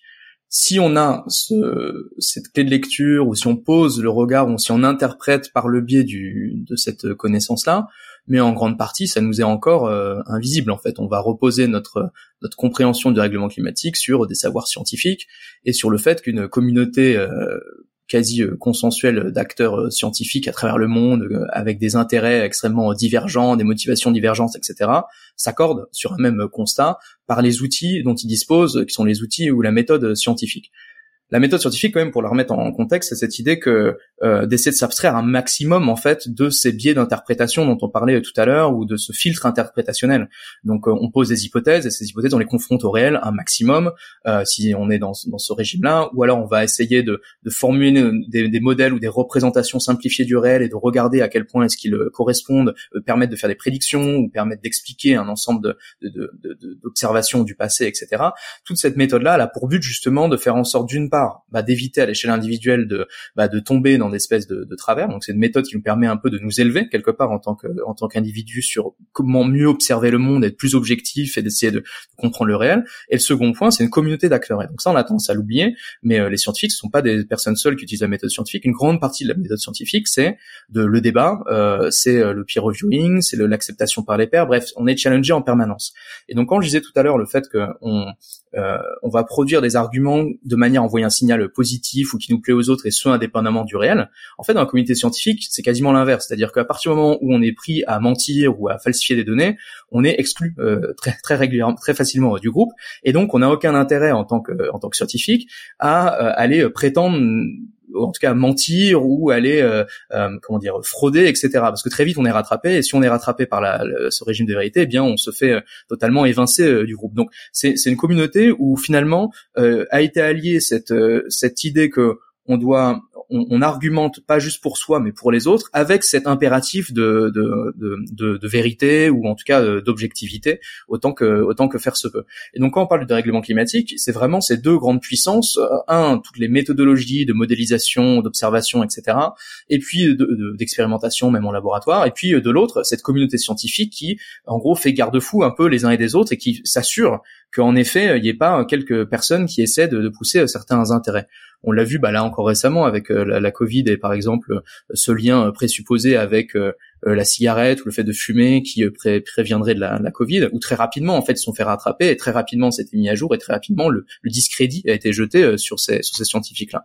Donc c'est une communauté qui est assez résiliente dans ce sens, qui fait que tout le monde va essayer d'être de, d'être garant de, ce, de, cette vérité. Et donc quand on parle du dérèglement climatique, on, on, on fait confiance à ça. C'est-à-dire que moi, je suis pas du tout climatologue, je fais confiance à cette communauté scientifique avec cette idée que euh, la communauté scientifique telle que je l'observe en sciences cognitives, elle fonctionne exactement comme ça. Alors il y a, y a, des travers, etc., mais elle est plutôt résiliente. Elle apprend, etc. Et quand je vois comment ça fonctionne au niveau des climatologues, des géologues, etc., des météorologues, eh bien, les mêmes principes s'appliquent. Et donc, il n'y a aucune raison de penser que eux seraient beaucoup plus dans le faux que nous on l'est, par exemple, en sciences du, du, du comportement. Après, c'est des épistémologies différentes, c'est des régimes de vérité différents, mais l'idée est la même. Et donc moi, je ne vois pas le dérèglement climatique. Je fais confiance à cette communauté scientifique pour m'apporter des clés de lecture euh, qui me sont inaccessibles en tant qu'individu ou en tant que groupe à mon échelle, pour faire en sorte d'aller plaquer sur le réel une compréhension plus fine et plus euh, euh, plus nuancée et interpréter les choses par ce prisme-là. Ce qui peut conduire parfois à des sur surinterprétations. Un été plus chaud, un été plus froid, et tout de suite c'est ah c'est le dérèglement ou alors c'est pas le dérèglement. Et donc on, peut aussi surinterpréter beaucoup de choses par ce par ce biais-là. Mais donc ça, ce régime, enfin cette, euh, ces connaissances scientifiques nous permet d'avoir une, une, forme de socle commun de vérité ou de socle partagé de vérité qui fait que on peut aller à la lecture des articles scientifiques, se challenger, revenir aux méthodes et vraiment on peut discuter, on peut débattre parce qu'on partage les mêmes euh, les mêmes euh, les mêmes convictions, les, pas les mêmes convictions, les mêmes méthodes et la même envie de, de d'être dans l'objectivité le plus et d'atteindre une forme de une forme de vérité. Et donc ça c'est extrêmement précieux parce que ça permet à des personnes très différentes de pouvoir débattre dans un même cadre et de pouvoir le faire d'une manière qui soit euh, tournée vers une forme de, vérité euh, possible. Donc ça, c'est un premier point. Je sais pas si tu veux qu'on s'arrête ici. Parce qu'il y a une seconde, partie à ça. Je, vais te laisser développer la, seconde partie, mais pour voir si j'ai bien compris, qu'on a aussi une, première difficulté qui est que euh, déjà il faut que hum, tout le monde soit d'accord pour faire confiance à ce processus-là, donc c'est-à-dire faire confiance à la, science et à ceux qui la représentent. Donc ça c'est une première difficulté qu'on a eu pendant longtemps avec le climato-sceptisme et qui en fait qu'on a encore. C'est-à-dire que maintenant c'est il y a un peu moins de climato-sceptiques, mais il y a des nuances sur la gravité. Chacun va avoir son interprétation, etc. Et puis il y a le deuxième aspect qui est que comment on va lier ce phénomène à d'autres phénomènes qui vont nous sur lesquels on va on va pouvoir agir. Donc par exemple comment on lit ça à l'économie, comment on lit ça à nos comportements, etc. Je, je te redonne la parole. Non, non, tout à fait. Pour la, le climato-scepticisme, par exemple, il y a un docu sur Arte. Alors, je, je sais pas même de savoir à quel point est-ce que c'est c'est extrêmement solide, mais que la thèse était intéressante, qui était la fabrique de l'ignorance, ou cette idée que finalement la science ou le processus de, de doute scientifique, un doute sain, c'est-à-dire qu'on va essayer de challenger les hypothèses des uns des autres, etc., essayer d'être ouvert à des explications alternatives, pas prendre une observation pour acquis, etc., a été euh, en gros euh, hacké ou instrumentalisé par certains groupes euh, avec des intérêts très définis pour faire en sorte d'aller injecter du doute et de faire tourner en fait la roue euh, de l'hypothèse et de la, réflexion des, scientifiques qui est extrêmement saine, mais qui a fait perdre un temps euh, précieux en fait. Et donc quand on est dans une optique de faire gagner du temps, le fait de rajouter des hypothèses, des résultats contradictoires, etc., c'est une bonne manière de de de d'en faire perdre. voilà, d'en faire perdre. Et donc là, on voit bien que dans ce cas-là, il y a une instrumentalisation en fait de ces processus-là, et on le voit aussi dans des dans des grands médias, c'est-à-dire que quand on va opposer, ça s'est fait beaucoup aux États-Unis, mais quand on oppose par exemple deux experts, un euh, ou une qui est qui a un bagage académique reconnu par des pairs, une communauté scientifique, et quelqu'un en face qui fait partie d'un think tank ou euh, d'une entreprise, et qu'on va les poser comme deux experts qui se valent, on les met au même niveau en fait de, de connaissances, et qu'il y a un débat, on reçoit ça comme ah oui en effet il y a un, il y a un débat, il y a, il y a un désaccord, etc. Mm. Alors que l'un représente ou l'une représente pardon une, une, une communauté, et donc pas uniquement parle pour elle-même, et l'autre représente uniquement ses, ses intérêts. Donc sur la, la question du climato-scepticisme, il faut bien voir qu'il y a des intérêts euh, tout comme la question des réseaux sociaux, il y a des intérêts derrière et qu'il y a une instrumentalisation, une instrumentalisation pardon, qui en, qui en est faite. Euh, ça veut pas dire que, enfin, ça dit rien sur nous en fait. Ça, ça, ça, dit juste que des personnes qui comprennent ça peuvent l'utiliser à leur propre, euh, pour leurs propres intérêts. Et inversement, euh, je pense qu'on est de mieux comprendre ça, de mieux comprendre comment le cerveau fonctionne et la cognition fonctionne, ça peut être utilisé euh, pour servir une forme de bien commun ou d'intérêt commun et pas d'intérêt privé ou de bien privé. Et on a tendance à voir l'utilisation des sciences cognitives comme étant uniquement dans un but manipulateur ou euh, cette idée qu'on voudrait influencer des gens pour qu'ils répondent à nos à nos à nos comment dire à nos intérêts à nous. Mais cette connaissance de comment on fonctionne, ce qui peut parfois nous jouer des tours et parfois euh, nous, nous permettre d'aller générer des connaissances qui nous qui nous qui nous dépassent, peut totalement être utilisée bah, pour faire en sorte d'aller renforcer des principes démocratiques, pour faire en sorte d'aller d'aller contrôler un peu mieux euh, le comment est-ce que certains acteurs de l'internet euh, euh, comment dire s'affirment, d'aller contrôler ces mouvements climato-sceptiques, etc. Donc euh, cette connaissance-là, elle n'est pas bonne ou mauvaise en soi. C'est comme toute connaissance, on en fait après ce que ce que ce que l'on veut. Et donc c'était un peu l'intention qu'on avait avec euh, avec ce qu'on faisait sur le, avec les acteurs de la transition, c'est de se dire que de mettre à, à, à disposition ces connaissances qu'on a sur comment on fonctionne individuellement, comment on perçoit les choses, euh, comment est-ce qu'on interagit les uns avec les autres, de mieux comprendre ça, de le donner à, des acteurs qui essaient de pousser dans une direction qui est une direction bah, de bien commun, de faire en sorte qu'il y ait moins de gens qui souffrent, de faire en sorte que le pays soit soit le plus résilient euh, possible, etc., le plus ouvert, le plus inclusif, ce que tu veux. Euh, alors après, on peut discuter cette notion de bien commun, mais en tout cas, de le mettre à disposition de ces acteurs-là, ça permet aussi d'aller trouver des outils, des manières de faire qui intègrent ces propriétés euh, cognitives et sociales dans leur manière de faire. Et donc quand on a des acteurs de la transition qui font de la sensibilisation, euh, ils peuvent le faire ou elles peuvent le faire euh, en se reposant sur des choses qui sont assez fausses de l'humain. Euh, en se disant que bah, si les gens n'agissent pas, c'est parce qu'ils sont pas au courant des enjeux en fait du dérèglement climatique, et que à partir du moment où on leur mettre la pression en disant bah voilà il y a un dérèglement climatique, voyez à quel point est-ce que c'est une urgence, c'est problématique, etc. Ça va suffire à donner l'étincelle pour leur donner euh, envie d'agir. Ça, ça repose sur une psychologie naïve ou un modèle qui est assez simple, qui est un modèle qu'on appelle parfois le information deficit euh, model, qui est de se dire que si les gens n'agissent pas, c'est qu'ils ont un déficit d'information ou de connaissances, et donc en rechargeant, en compensant ça, on va leur permettre d'agir. Et donc là, de faire comprendre que la que se représenter les enjeux du climat, c'est pas qu'une question de représentation individuelle, qu'il y a des effets de normes, il y a des effets de groupe, euh, qu'il y a des il y a des personnes qui vont ou des groupes qui vont tenter d'instrumentaliser ça, etc. Ça peut permettre d'aller mettre en œuvre des outils de sensibilisation qui sont plus adaptés et qui sont plus fins et qui permettent d'atteindre un meilleur euh, but. Et, bah, je sais pas si j'arriverai à développer votre deuxième point, mais c'est ça, la, sensibilisation. on reviendra là-dessus après. Ouais. la sensibilisation, c'est c'est une première échelle en fait de, du passage à l'action, c'est-à-dire de, partager un socle commun de, de, connaissances, de, comprendre ce qui se joue, comprendre les enjeux. Euh, c'est sans doute euh, nécessaire, mais c'est pas du tout suffisant. Et c'est même parfois pas nécessaire parce que par exemple quand on parle de normes sociales, euh, si euh, tout le monde se met à boire dans des gourdes, tout le monde n'a pas besoin de comprendre que en fait le, plastique c'est polluant, etc. Ils, peuvent suivre le mouvement, pareil pour le, véganisme ou le végétarianisme. Donc parfois on, on, adopte une posture, un comportement par euh, principe mimétique ou d'imitation, sans en comprendre les enjeux ou les tenants, les aboutissements. Donc passer à l'action ou changer, ça repose pas uniquement sur le fait de le comprendre. Mais de le comprendre, c'est mieux parce que ça permet d'être beaucoup plus indépendant, de pouvoir faire preuve d'imagination, d'autonomie, d'esprit critique, etc. Mais donc cette compréhension-là, elle est nécessaire, mais elle n'est pas suffisante dans le point, dans le sens où de savoir qu'il y a des règlements climatiques, ça dit absolument rien sur qu'est-ce que je devrais changer dans mon quotidien. Ça dit absolument rien sur euh, quelles actions sont à ma portée, quelles actions sont les plus importantes, cette notion d'ordre de grandeur, par exemple, elle est absolument clé euh, dans ces dans, ces dans ces questions-là. Si je sais que l'avion, euh, ça émet du gaz à effet de serre, mais euh, tout comme le fait de prendre ma voiture, si j'ai pas de notion d'ordre de grandeur, c'est difficile pour moi d'arbitrer si je dois en choisir l'un ou l'un ou l'autre, lequel est le plus est le plus vertueux de, de ce point de vue-là. Et donc la connaissance, elle est elle nécessite savoir quelle connaissance on parle, de quelle connaissance on parle, laquelle est nécessaire à passer à l'action et ensuite qu'est-ce qui va entraver le passage à l'action? Et donc là on se retrouve dans un autre un autre un autre cas où de savoir sur quoi agir etc coupe, je, te, je, te, coupe deux secondes pour faire une une petite une petite pause que ça fait énormément d'informations euh, pardon. je, je, je pense pour essayer un peu structurer la, la, la conversation parce que là on va dans une autre partie que tu commences déjà à développer, qui est euh, qui est liée à ce que tu ce que tu fais aussi en ce moment, qui sont les comment donner euh, comment ces clés de lecture nouvelles en fait que tu que tu que tu viens d'évoquer peuvent apporter des choses aux acteurs, notamment à ceux qui réfléchissent à la transition, et donc à ceux aussi qui veulent euh, bah, savoir comment comment convaincre d'une part ou comment même sans convaincre amener les gens à changer des comportements par rapport à un diagnostic qu'ils auront posé sur ce qu'il faudrait faire.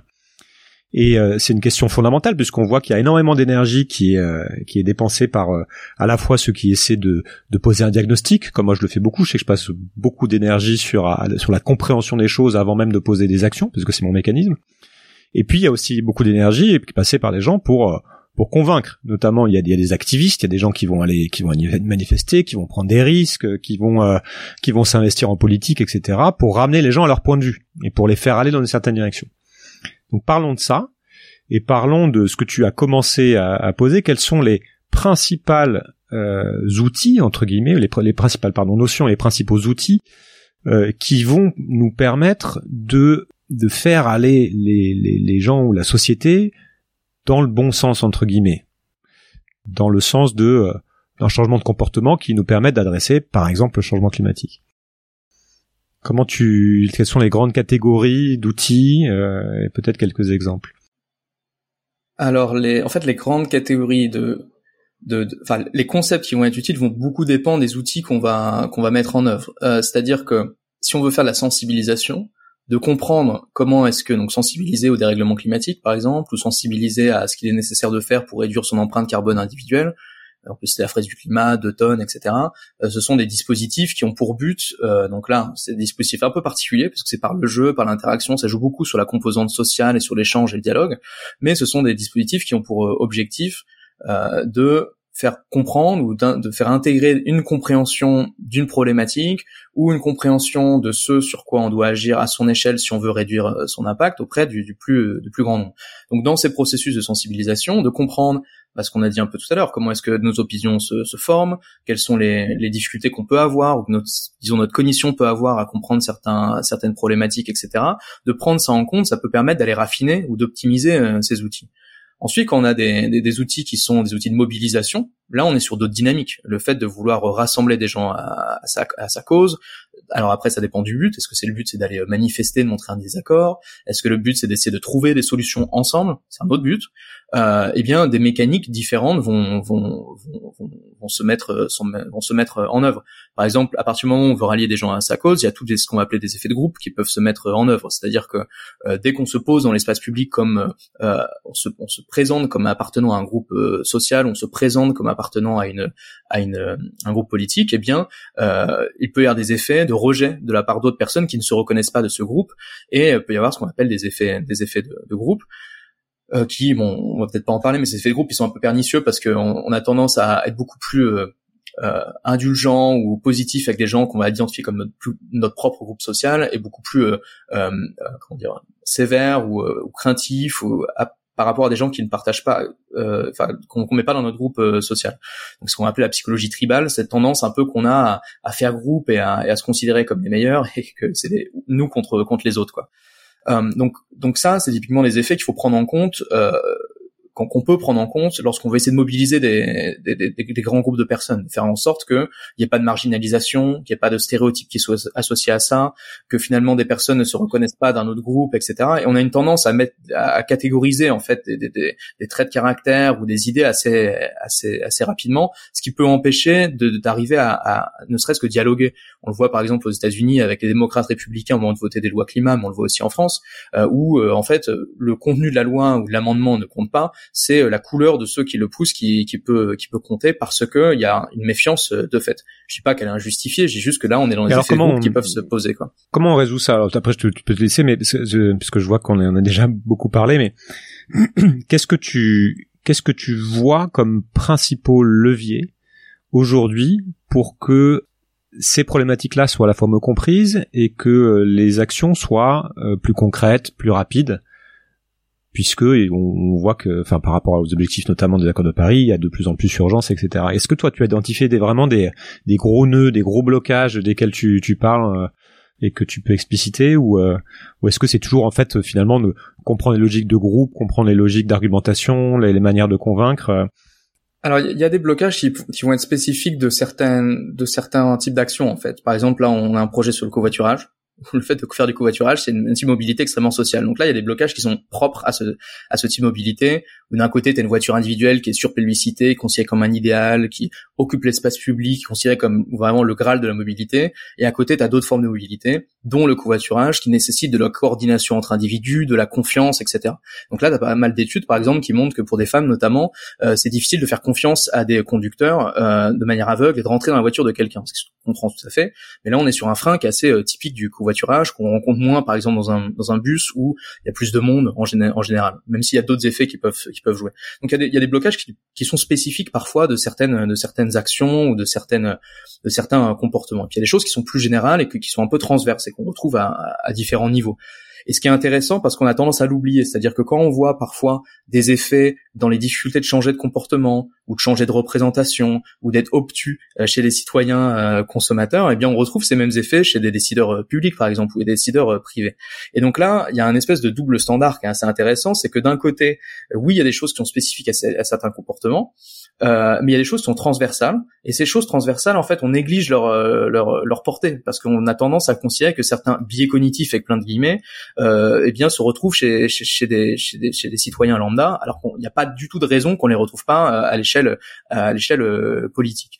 Et donc quand on va étudier les, les les difficultés de changement euh, des comportements qui sont liés aux questions de transition, on nommait énormément en fait qu'il y a énormément de comportements qui sont euh, absolument clés et cruciaux qui se passent au niveau de ceux qui vont aller je sais pas, décider sur euh, des investissements, qui vont décider sur des politiques à mener, etc. Donc on a mené des projets, par exemple, sur les questions de politique d'adaptation des règlements climatiques. On s'intéressait en particulier à l'échelle des collectivités, des agents et également au niveau des élus, et bien quelles étaient les difficultés, les points de blocage que eux pouvaient rencontrer qui euh, le rendait difficile en fait l'engagement dans des politiques d'adaptation aux effets du dérèglement euh, climatique.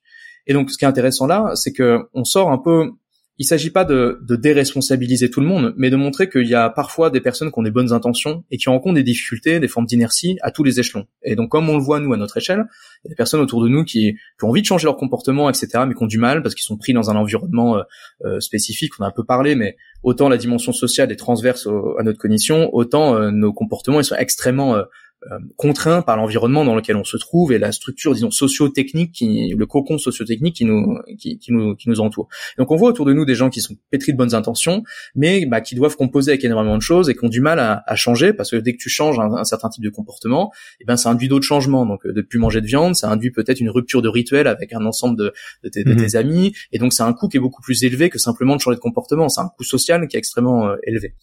Et donc dans ce cas-là, on voit aussi que certains politiques ou certains euh, agents ou certains euh, ONG, etc., peuvent avoir ce même type de, blocage. Et donc de, de reconnaître ça, qu'on a on partage la même cognition quelque part euh, et qu'on partage certaines formes de blocage, ça permet aussi d'aborder les choses de manière un peu plus euh, subtile, je pense. Et donc une partie de ce que de ce qu'on fait, c'est d'essayer de comprendre comment est-ce qu'on peut euh, outiller tous ces acteurs de la transition, des citoyens, mais aussi des décideurs, des ONG, etc., de manière à leur faire davantage comprendre qu'est-ce qui eux leur rend difficile certaines certaines certains certaines actions. Donc là, c'est l'aspect métacognitif. Et également, comment est-ce qu'ils peuvent euh, améliorer en fait leurs moyens d'action. Et c'est là où on va faire rentrer soit la considération de ceux qui veulent faire changer pour des ONG. Donc comment est-ce qu'ils peuvent sensibiliser mieux en comprenant bah, comment qu'est-ce qu'ils jouent en fait dans les enjeux de sensibilisation. Et également, quelles sont eux leurs idées reçues qu'ils ont sur ceux qui veulent faire changer. Donc la dimension euh, humaine de ce point de vue-là, elle est assez transverse. Elle se joue autant dans ceux qui font les actions que euh, ceux à qui elle, elle s'adresse. Donc ça, c'est une première, un premier niveau qui est que on essaie nous de, rentrer sur le terrain et de comprendre sur des problématiques spécifiques quels sont les blocages de comportement qui sont spécifiques. Euh, donc je citais le covoiturage, lesquels sont plus transverses, donc c'est des clés de lecture, et comment est-ce que de prendre en compte tout ce qui est dans ces interstices en fait, tout ce qu'on voit pas, tout ce facteur humain qu'on nomme mais qu'on n'arrive jamais à caractériser, de le prendre en compte dans ces dans ces changements. Puis à côté, ce qu'on fait aussi, bah, c'est ce qu'on est en train de faire, ce que j'essaie de faire maintenant, c'est de donner ces clés de lecture plus généralement pour que collectivement, en fait, on, monte un peu en, en compétences et, et, ça nous ça nous ouvre peut-être d'autres réflexions. Oui, donc si je comprends bien, il y a, y a une grande difficulté qui est liée au fait que comme, comme toujours, y a dans les détails. C'est-à-dire que c'est très difficile d'aborder une problématique aussi, aussi complexe de manière large et que en fait euh, quand il va s'agir d'aller sur le terrain et de et de mettre en place des nouveaux comportements euh, au niveau d'une collectivité, collectivité ou des individus, il y a plein de petites choses à régler qui sont souvent sous-estimées et tant qu'on ne les fait pas, finalement, ça fonctionne pas. Donc ça va être encore du terrain, de, euh, euh, de, de l'analyse précise, etc. Quoi. Et il y a un autre aspect que tu as évoqué, qui est cette idée que il faut communiquer sur le fait que le dialogue est nécessaire et que la remise en perspective de certaines choses est nécessaire. Et que c'est ça c'est un des fondamentaux. C'est-à-dire de se dire que euh, il, va y avoir de la complexité il va y avoir du terrain il va y avoir plein de petites choses à discuter mais que si on n'a pas cette base de euh, remise en question finalement on n'ira pas très loin. Je résume ça aussi de cette manière pour voir si j'ai bien compris parce que c'est aussi de plus en plus euh, ce presque sans le vouloir ce que je ce qui devient le pourquoi en fait de de, de, ma, de ma démarche avec Sismic c'est-à-dire qu'au départ c'était un peu pour comprendre les grands enjeux puis voilà mais Maintenant, je me dis, c'est ma cause entre guillemets, ce que je pense, c'est de quelque part l'écoute. Comprenons le fait qu'on ne fait que nous regarder nos lunettes et, et commençons à nous écouter parce que c'est ce qui, je fais un aparté et je partage un peu mon point de vue là-dessus, qui ce qui me fait le plus peur aujourd'hui, c'est que euh, on est face à des problèmes qui sont euh, très graves, très complexes, et qu'on est en train de perdre de plus en plus cette capacité à, à écouter l'autre. Enfin, voilà. Donc ça, ça redevient un enjeu complètement central. Ce que tu disais, ça me faisait penser, j'ai retrouvé une citation que j'avais notée, euh, de Malraux, je crois, en tout cas c'est ce que j'ai noté, où il dit « Pour juger, il faut comprendre, mais quand on a compris, on ne peut plus juger ». Et je pense que c'est un peu la difficulté qu'on a, l'équilibre qu'on a, qu'on a, c'est que c'est important de comprendre ce qui se joue en fait, les mécanismes sociaux, cognitifs. On a, beaucoup parlé de cognitifs, mais toute l'architecture sociale extrêmement déterminante. Donc ça, c'est plus des sociologues qui vont s'intéresser à ces dimensions-là, mais elle est absolument euh, fondamentale, elle est totalement complémentaire avec l'approche cognitive de mon, de mon point de vue. Mais une fois qu'on a compris en fait les difficultés qu'il y a, les phénomènes inertiels, euh, les phénomènes de micro-conflits euh, qu'il peut y avoir à l'échelle d'une collectivité, d'une région, etc. Une fois qu'on a compris ça, eh bien on peut se retrouver dans l'autre travers qui est finalement que personne n'est responsable parce que tout le monde en fait est pris dans ces espèces de, de, de, de, de difficultés, de dynamiques, etc. Euh, et c'est là où on est, il faut pas tomber non plus dans ce travers, c'est-à-dire qu'il y a des personnes qui ont un haut niveau de responsabilité et pour qui il est beaucoup moins euh, acceptable euh, qu'ils soient irrationnels que d'autres, et des personnes qui ont des hauts niveaux de responsabilité, qui ont aussi beaucoup plus d'outils pour être plus rationnels, euh, disons ça vite fait, que d'autres. Et donc euh, le fait qu'on ait un, quelqu'un, un homme ou une femme politique qui agisse pour ses propres intérêts et un individu toi, moi, dans notre quotidien, qui agissent pour ses propres intérêts, c'est peut-être les mêmes mécanismes, mais c'est pas du tout le même niveau de responsabilité. Donc, faut pas du tout euh, mélanger les deux, parce que l'un ou l'une va les structurer un environnement qui va conditionner le, le, les, les, possibilités des autres, alors que l'autre non. Et donc c'est là où je voulais faire quand même un, un point d'intention, c'est que euh, de comprendre ça, ça permet d'aller débloquer certains, certains, certaines situations, de faciliter les transformations. Mais je ne vais pas non plus dire que des personnes qui sont à la tête de gros groupes comme au CAC 40, etc., euh, sont bah, finalement ils sont des victimes aussi de leur propre cognition. Absolument pas. Euh, mais il faut pas non plus tomber dans l'autre travers, qui est de juger systématiquement euh, ces, ces, personnes, parce qu'il se peut qu'il y ait aussi des difficultés auxquelles eux, ils sont confrontés, qu'ils sachent pas résoudre. Et donc notre rôle, c'est d'aller faire d'aller faire en sorte d'essayer de trouver là où il y a des difficultés euh, qui peuvent être euh, en tout cas des, des, points de blocage qui peuvent être levés ou des, des, clés de lecture qui peuvent être pourvues de manière à faciliter ces, ces, ces transformations ou d'optimiser ces outils. Et ça peut aller assez loin. Par exemple, enfin ça peut. Je donne un autre exemple que je voulais citer quand même j'ai il y a une étudiante qui est avec moi en, M2 de sciences cognitives qui s'appelle Réa Haddad qui fait son stage avec Nantes Métropole sur la concertation citoyenne. Et euh, le but de son stage, c'est de comprendre comment est-ce qu'on peut optimiser des dispositifs de concertation. Donc là, il s'agit de la consommation de, de viande. Euh, L'idée, c'est de diminuer l'impact de la filière bovine euh, à Nantes. Et euh, il y a deux manières de le faire, de réduire l'impact de la filière bovine à Nantes. Soit tu vas essayer de comprendre ce qui bloque les consommations, de la, la baisse de la consommation de certaines personnes, ou essayer de comprendre ce qui va euh, bloquer la difficulté de changer de mode d'agriculture ou de mode d'élevage, ou de comprendre ce qui fait que des supermarchés se mettent en place et pas des bouchers, etc. Donc tu peux prendre chacun à son échelle les points de blocage, euh, mais c'est quelque chose qui est beaucoup plus euh, la systémique, c'est-à-dire que l'offre va contraindre la demande, la demande va contraindre l'offre, euh, l'éleveur ne peut pas bouger tant que la consommation n'a pas bougé, la consommation est contrainte parce qu'il y a dans son assiette et le prix, etc. Donc un système qui est extrêmement euh, bloqué. Et donc dans ce cas-là, une manière de, de, de, de de le lever, c'est de, bah, de comprendre ces différents mécanismes, mais aussi de les mettre à disposition de ceux qui sont les premiers euh, concernés. Donc là, on a un projet où on essaie de, mettre en place des, dispositifs de concertation pour comprendre comment on peut aligner des représentations qui sont diffuses, des intérêts qui sont diffus, des points de blocage qui sont diffus, pour que les principaux concernés, éleveurs, consommateurs, bouchers, etc., ensemble arrivent à s'accorder sur un plan d'action commun, sur euh, un ensemble d'ambitions communes, avec cette idée que bah, si l'éleveur voit que le consommateur est prêt à changer là-dessus, peut-être que lui va pouvoir s'engager davantage. Et si le consommateur voit que l'éleveur bouge, s'engage. Et donc là, on tombe dans exactement le dialogue dont tu parlais tout à l'heure, et qui moi me semble vraiment intéressant dans cette dimension-là, c'est d'arriver à faciliter la construction, la co-construction euh, de, de comment dire, de stratégies communes. Parce que quand on va rentrer dans des, questions comme le recul du trait de côte ou des questions d'adaptation, où finalement il y aura plus une solution, mais les solutions devront émerger des acteurs eux-mêmes qui vont devoir en fait trouver, euh, bah, faire des pas l'un vers l'autre ou d'arriver à résoudre des conflits ou à trouver des consensus. C'est là où il y a une difficulté, il y il y a un enjeu majeur de faire en sorte de fluidifier en fait ce dialogue et de fluidifier ce qu'on appelle grossièrement l'intelligence collective. Et là, par exemple, les sciences du comportement peuvent nous aider à comprendre en fait tout ce qui va rendre difficile la résolution de conflits, tout ce qui va rendre difficile le débat, tout ce qui va rendre difficile le fait d'arriver à bouger de ses propres ses propositions. Et donc là, on a un apport des sciences cognitives qui peut se faire pour faciliter le dialogue. Comme on a un apport des sciences cognitives qui peut se faire pour comprendre qu'est-ce qui va bloquer le comportement d'un tel ou d'une telle, ou qu'est-ce qui va permettre d'optimiser des campagnes de sensibilisation d'une telle ONG. C'est ce qu'on essaie de faire en fait avec le Act Lab, c'est de se dire cette, cette dimension humaine, elle est partout Mhm. Parce que on a un ensemble d'individus qui interagissent et qui, qui, qui, qui faisons en société. Et donc, comment est-ce que on ouvre vraiment euh, cette, cette dimension-là et on se dit qu'est-ce que ça implique et comment est-ce qu'on peut faire euh, réinjecter un peu de moins faux dans tous ces, ces processus-là, que ce soit pour optimiser des dispositifs de concertation, optimiser des dispositifs de sensibilisation, optimiser de la, la, la décision politique ou de voilà. Euh, donc c'est vertigineux parce qu'en fait, vu que la dimension humaine est partout, c'est hyper bah récursif. Comme je disais tout à l'heure, le fait de prendre en compte à qui tu t'adresses pour sensibiliser, c'est prendre en compte le présupposé que tu as sur qu'est-ce qui va changer les comportements. Est-ce que juger moralement ça change? Est-ce que euh, provoquer de la peur ça change? Tout ça en fait, est-ce que ça fonctionne? Et pourquoi est-ce que toi tu penses que ça fonctionne? Donc c'est très récursif comme truc. C'est des humains qui essaient de changer les comportements des humains. Donc au final, euh, tout est un peu en, tout et, et dans tout. On arrive aux questions de fin. Bon, je pense qu'on pourrait encore parler une heure facilement. Hein. J'ai eh quelques autres questions, mais euh, mais il faut savoir se limiter. Est-ce que tu as un point de vue sur euh, l'éducation des, des plus jeunes, notamment? Comment comment on les aide à, à s'outiller, euh, notamment, pour, enfin, je pense aux plus jeunes parce que c'est des gens qui portent l'avenir d'une part et puis qui qui ont qui sont énormément exposés aux réseaux sociaux, etc. Plus que mm. plus que d'autres. Comment on les aide à s'outiller? Qu'est-ce qu'est-ce qu'il faudrait qu'ils comprennent? Comment on évite simplement qu'ils se laissent trop dépasser par par, les, par les pièges du cerveau qu'on a évoqués?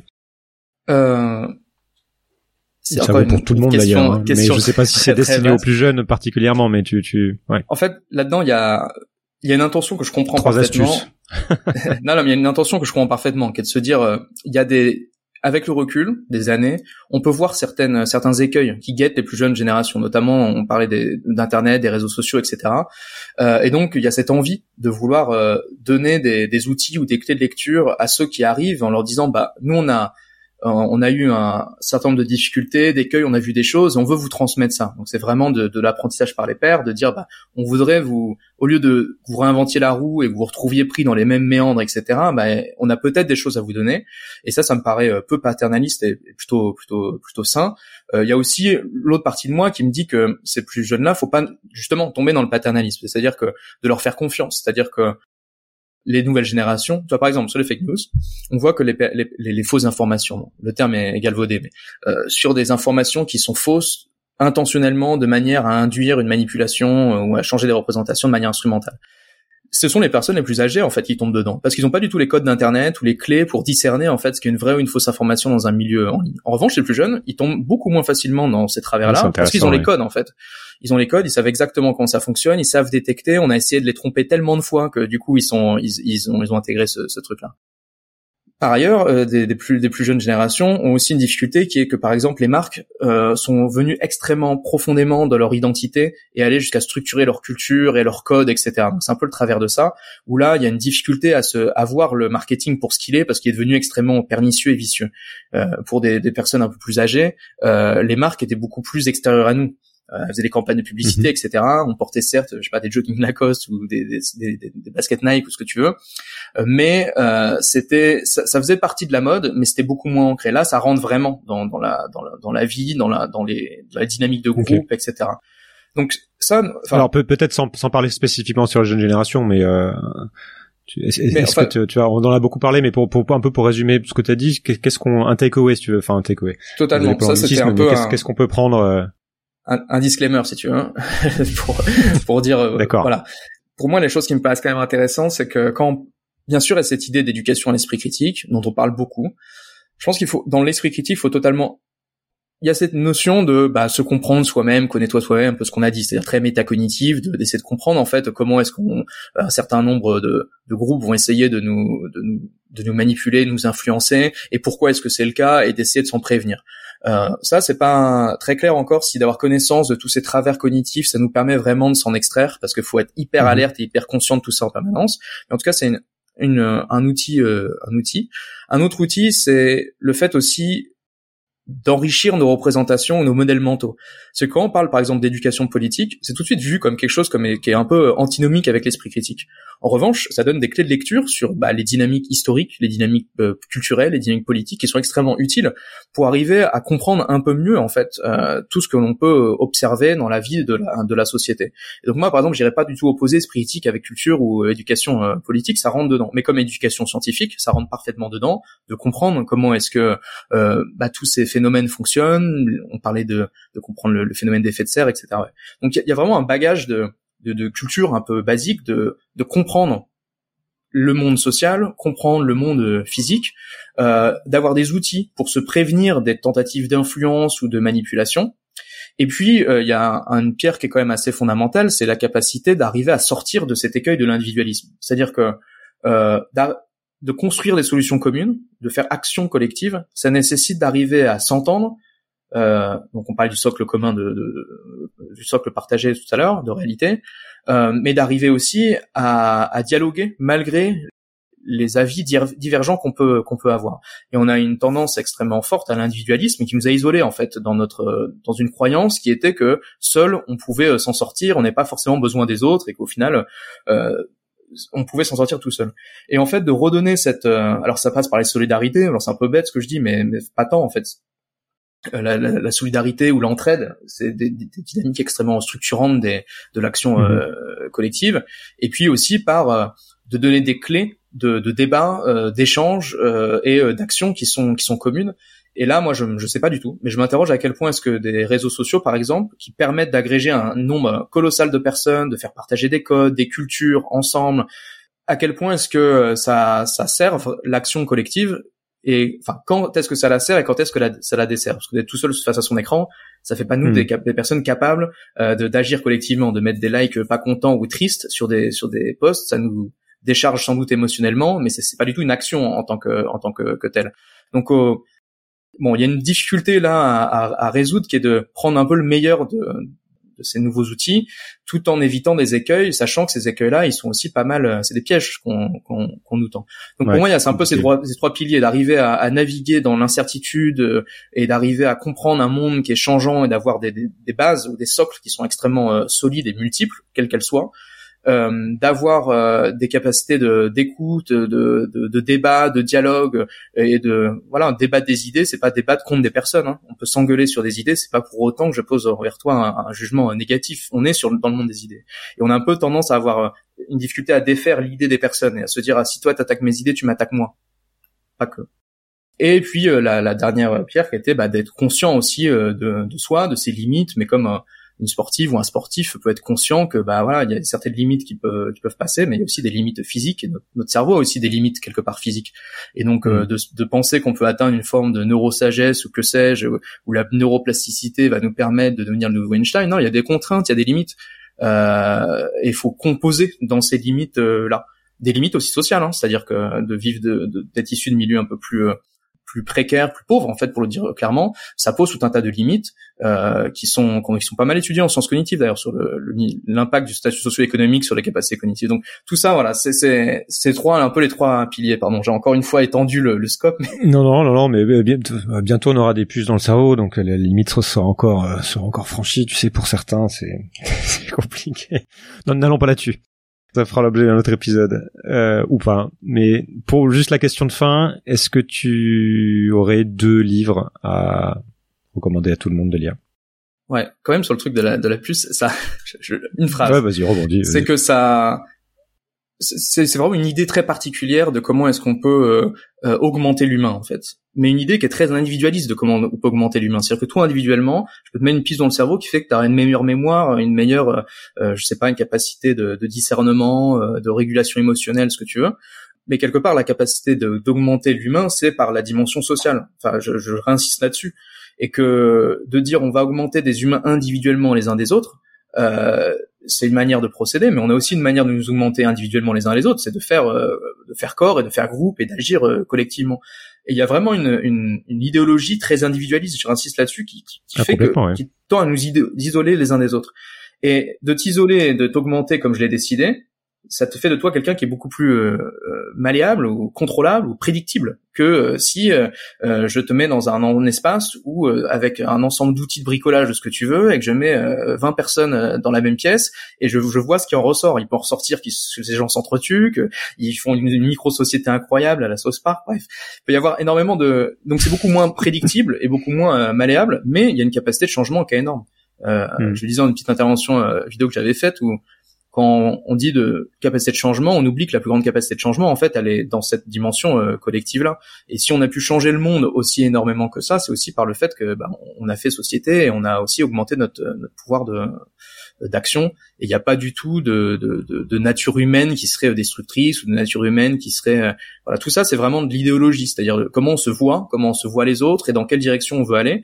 Et là on est vraiment sur des représentations. Je dis pas que c'est facile d'en changer mais déjà de le reconnaître de le révéler, de, de dénaturaliser en fait ce qu'on considère comme étant totalement normal, euh, ça permet de poser de nouvelles questions. Et ça, c'est ce que je trouve le plus intéressant en fait dans la dans la dans la science ou dans les sciences, c'est que et dans les sciences cognitives à, à fortiori, c'est que ça pose des questions, ça nous ça nous pousse à nous voir d'une manière dont on s'était pas vu en fait. Et et ça, je trouve que c'est extrêmement enrichissant d'arriver toujours à décaler le regard et à toujours se questionner et à toujours faire en sorte de de, de laisser des, des, des possibilités euh, ouvertes.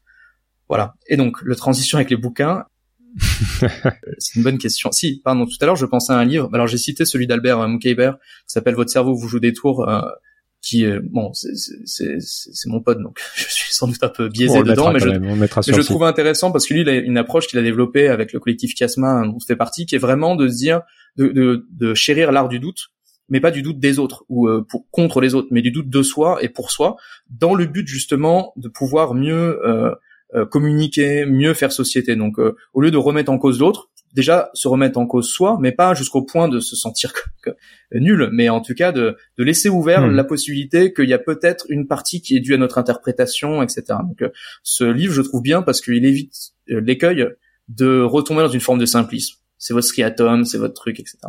Et puis un deuxième livre auquel je pensais tout à l'heure, c'était ah oui, c'était un livre qui s'appelle euh, en français c'est l'intelligence collective en anglais, c'est The Secret of Our Success, et c'est Joseph Henrich. Je te le mets là, en vidéo, tu, tu copieras. Et en fait, il a été traduit en français, ce livre, ce qui est extrêmement rare pour des livres euh, de très haute qualité en sciences cognitives. Euh, et il a été traduit l'intelligence collective. Et ce bouquin, en fait, il explique justement toute la dimension culturelle, sociale, ritualisante. Et le, la thèse du bouquin, c'est de montrer comment est-ce que euh, c'est cette dimension-là, en fait, qui, qui a fait notre succès adaptatif en tant qu'humain et pas notre capacité de raisonnement, de mémorisation, de pouvoir penser en contrefactuel, de euh, si c'était passé ça dans le passé, qu'est-ce qui se serait advenu, etc., qui serait advenu, etc. Et donc c'est un bouquin qui montre comment est-ce que finalement la culture, c'est peut-être la, la, la, capacité cognitive que l'on a qui est la plus euh, transformante en fait. Et il a été ça rejoint un peu euh, Harari avec euh, sa thèse de, de l'histoire sur le sur le fait qu'en fait l'histoire s'explique par le fait qu'on on se raconte tel ou tel récit euh, alors là, c'est vraiment sur la culture et sur l'apprentissage entre pairs et sur les rituels. Donc, il parle pas forcément de, de grands récits ou il parle plus de comment est-ce que euh, notre capacité de, de de, de, de construction, ouais, de socialiser en fait.